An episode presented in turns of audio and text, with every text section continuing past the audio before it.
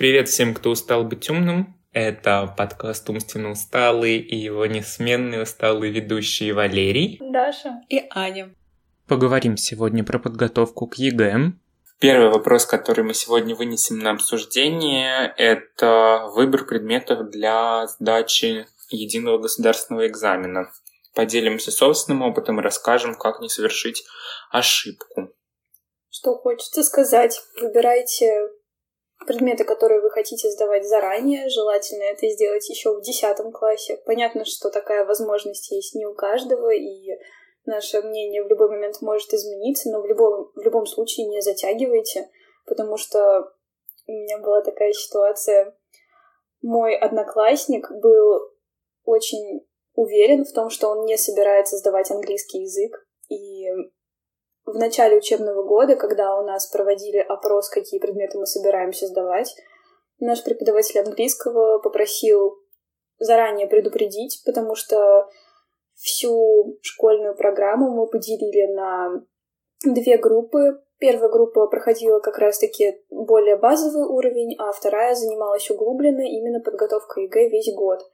И он ее уверил в том, что он английский сдавать не собирается, и в январе он подходит к ней и говорит, здравствуйте, я решил, что все-таки мне было это нужно, и я собираюсь сдавать английский. Ее шок, конечно, не передать словами, ее эмоции тоже не передать словами, потому что она в подготовке к ЕГЭ относилась очень серьезно, и ему пришлось в очень ускоренных темпах наверстывать все то, к чему мы готовились в течение полугода.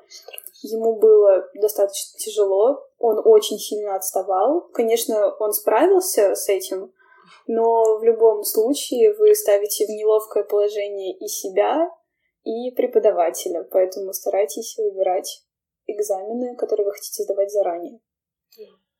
Да, и здесь не столько стрессовое положение, сколько нехватка времени подготовки. Стандартный сценарий для ученика, планирующего набрать больше 70 баллов на экзамене, это подготовка в течение 11 класса. Но предметы для этой подготовки необходимо выбрать в июле-августе после 10 класса, чтобы в сентябре уже начать плотную подготовку. Потому что у меня произошла такая ситуация, что я начал определяться с предметами в конце июля, и мне не хватило даже августа, чтобы окончательно понять, что информатика и физика не станут моими друзьями по окончании 11 класса, и я не буду их сдавать. От репетитора по физике я отказался лишь в октябре, в конце октября, по информатике в начале октября, но тот стресс, который я испытал из-за нехватки времени, того определенно не стоил, и мне бы стоило задуматься о выборе предметов заранее. Да, я, в принципе, согласна со всем тем, что вы сказали. Выбор предметов должен быть, должен производиться заранее, это правда. Переходим к следующему вопросу нашего выпуска. Это за какое время нужно начинать готовиться к экзаменам, чтобы получить желаемый результат. Ну, для каждого желаемый. Это свой результат, понятие растяжимое. Это давайте брать, давайте брать 70 плюс. Наверное, 80 плюс возьмем. И ну, плюс нужно сказать, что для того, чтобы набрать больше 80 баллов по больш... большей части экзаменов, достаточно 11 класса. Да. Я тоже полностью с этим согласна. Но если вы хотите претендовать на баллы выше, вам стоит начинать готовиться еще заранее. К тому же, если вы начнете готовиться еще, ну, допустим, в третьей четверти десятого класса, у вас не будет такого сильного стресса, и ваша подготовка будет более спокойная и размеренная. Ну да, у вас будет время на, в принципе, на, на все. И стоит понимать, что эти сроки во многом зависит от базы, которая у вас уже есть, mm-hmm. потому что в моем случае, несмотря на то, что я учился на технологическом профиле в школе и сдавал общество, зна... и сдавал общество знания, я смог сдать его на 92 балла лишь потому, что у меня уже имелась определенная база, и я, в принципе, довольно хорошо разбираюсь в гуманитарных науках. Ну да.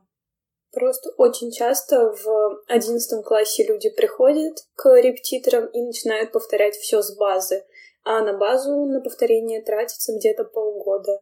И это не самое рациональное распределение времени, которое может быть. Mm-hmm. Лучше как раз-таки в десятом классе повторить всю базу и спокойно в одиннадцатом классе углубленно изучать те темы, которые вам тяжело даются. Туда еще вопрос о том, насколько хорошая база давалась вам предыдущие года в школе. У всех по-разному. Но я хочу отметить, что не стоит тратить все лето после 10 класса на подготовку к экзаменам, потому что это последнее ваше школьное лето, и вам нужно получить как можно больше эмоций за этот период. Оно вот запомнится. И если август еще можно отвести под выбор предметов и определение с вектором вашего развития после, то июнь и июль лучше потратить на себя и на друзей. Перейдем к следующей теме нашего обсуждения. Это формат подготовки. Какой стоит выбрать, какой выбрали мы. Э, варианты многочисленны, но основные из них это самостоятельная подготовка, репетитор или онлайн-школы. Ну, или очной школы подготовки к ЕГЭ. В каком формате готовились к ЕГЭ вы? Я готовилась и с репетитором, и с, в онлайн-школе, получается, ну, к русскому я готовилась самостоятельно, по сути. Ну, в школе, мне кажется, русский — это самый простой экзамен, к нему особо прям готовиться. Ну, не знаю, я не особо к нему готовилась. Прям решать Киму — это последние три дня перед экзаменом. А, онлайн-школа или репетитор мне кажется, зависит от того, какой предмет вы выбрали сдавать. Потому что, например, я... А, мне кажется, что некоторые предметы а, очень сложно изучать, когда ты просто смотришь вебинар и потом просто делаешь задание, потому что ну, я не знаю. Мне кажется, это тяжело иногда бывает. Да, стоит отметить, что во многих предметах есть теоретическая основа, и типовые задания, но существуют также предметы вида математики, физики, ну да. химии, где возможно научиться решать эти задания в ходе вебинаров и решая домашние задания, но репетитор э, поможет глубже понять. Глубже понять, и репетитор, он же занимается конкретно с тобой, он видит, где именно у тебя пробелы и он может именно дать тебе усиленную подготовку именно ту часть, где у тебя прям пробелы. Подстроить да, под подстроить программу. под себя. А вот с онлайн-школой такое тяжело, наверное, будет сделать. Там тебе самому нужно выбирать темы, которые тебе нужно изучить глубже. И тут, да, еще вопрос твоей самодисциплины, насколько ты готов к тому, чтобы взять на себя ответственность и действительно заниматься в онлайн-школе, и не просто так там платить деньги, смотреть. У меня опыт подготовки к ЕГЭ строится на подготовках в онлайн-школе, потому что практически все предметы, которые я сдавал, я учил, исходя из вебинаров и решения домашних заданий в онлайн-школах. Единственное, что к русскому языку я также готовился в школе на дополнительных занятиях с учителем. Мы решали кимы, разбирали некоторые задания. И с математикой мне помогал учитель. К математике, кстати, первые полгода 11 класса я пытался готовиться с репетитором. Это трудно было назвать прям такой подготовкой, потому что сначала у меня было три занятия в неделю, потом я сошел с, с дистанции, с ума, и к декабрю у меня уже осталось одно занятие в неделю. Я твердо решил, что во втором полугодии с февраля я начну готовиться к экзамену в онлайн-школе. И с февраля я уже был записан в четыре группы подготовки, потому что это был русский язык, обществознание, английский язык и математика.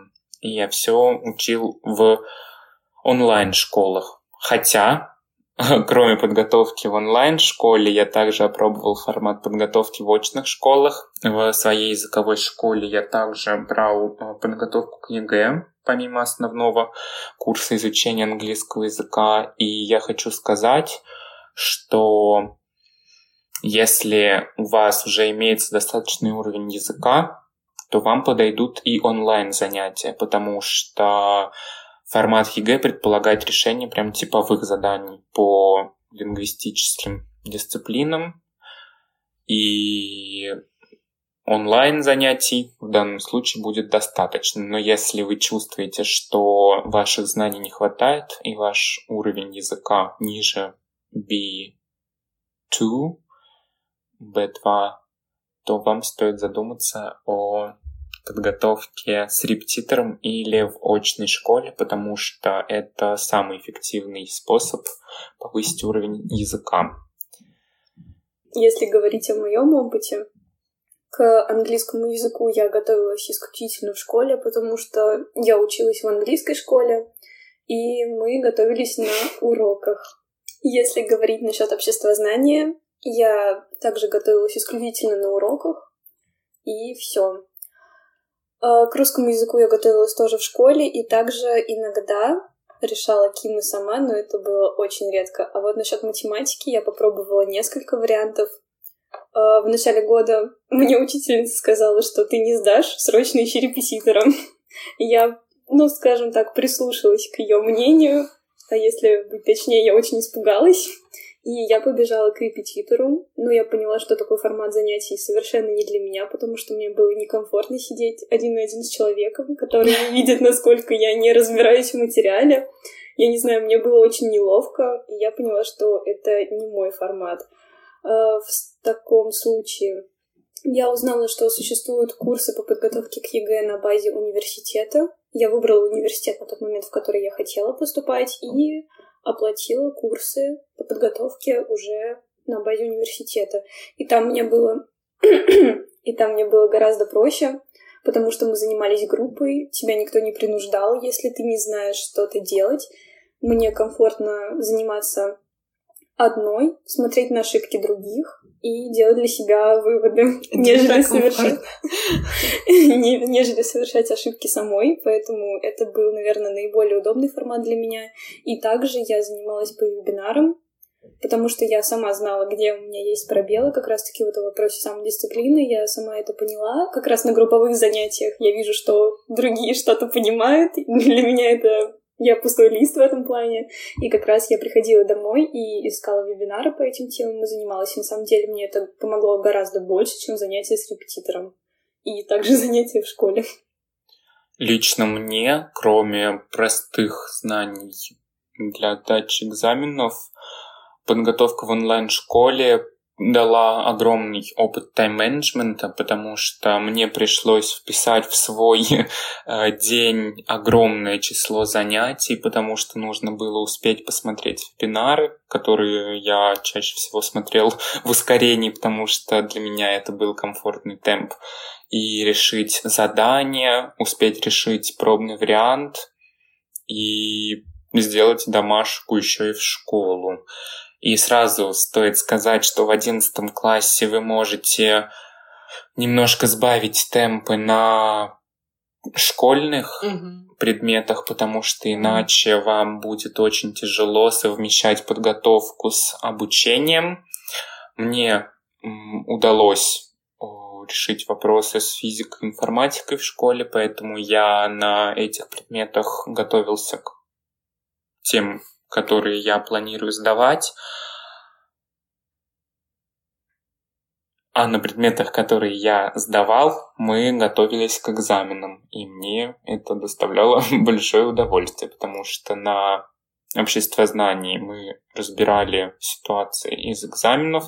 Про английский язык я не буду ничего говорить, я был в технологическом классе, у нас не было углубленного изучения языка, а на русском мы сидели всем классом и чаще всего решали варианты, что мне очень помогло, потому что сборники, составленные авторами экзаменов для русского языка, это Цибулька, Цибулько, действительно помогает, потому что чаще всего задание пересекается с экзаменом, и вам может даже встретиться задание либо из открытого банка ЕГЭ, либо из официального сборника.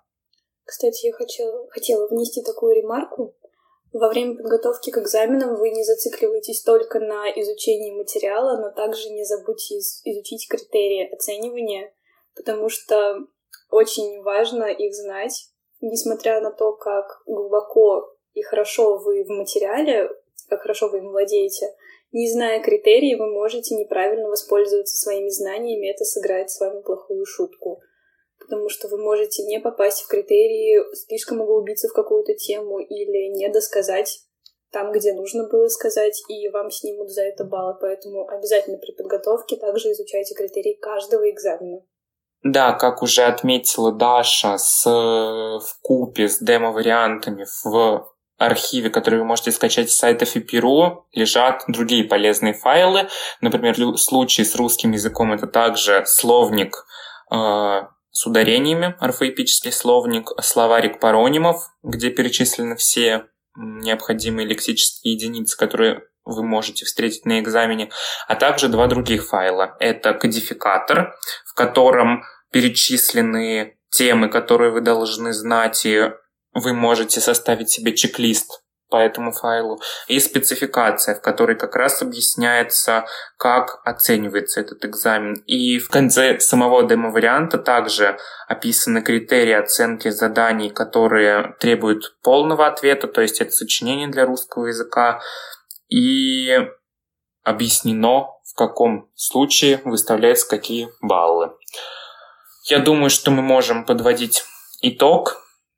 Подготовка к ЕГЭ может происходить в разных форматах. Каждый выбирает э, этот формат, основываясь на собственной базе, на собственном бюджете, потому что какие-то формы стоят в разы дороже, чем другие. И стоит правильно распределять время во время подготовки потому что во многом это определяет ваше ментальное состояние и даже физическое, потому что недостаток сна для одиннадцатиклассника — это не новость. Ну и, наверное, совет самый главный от меня лично — это научиться распределять свое время. Это, наверное, самое важное в подготовке.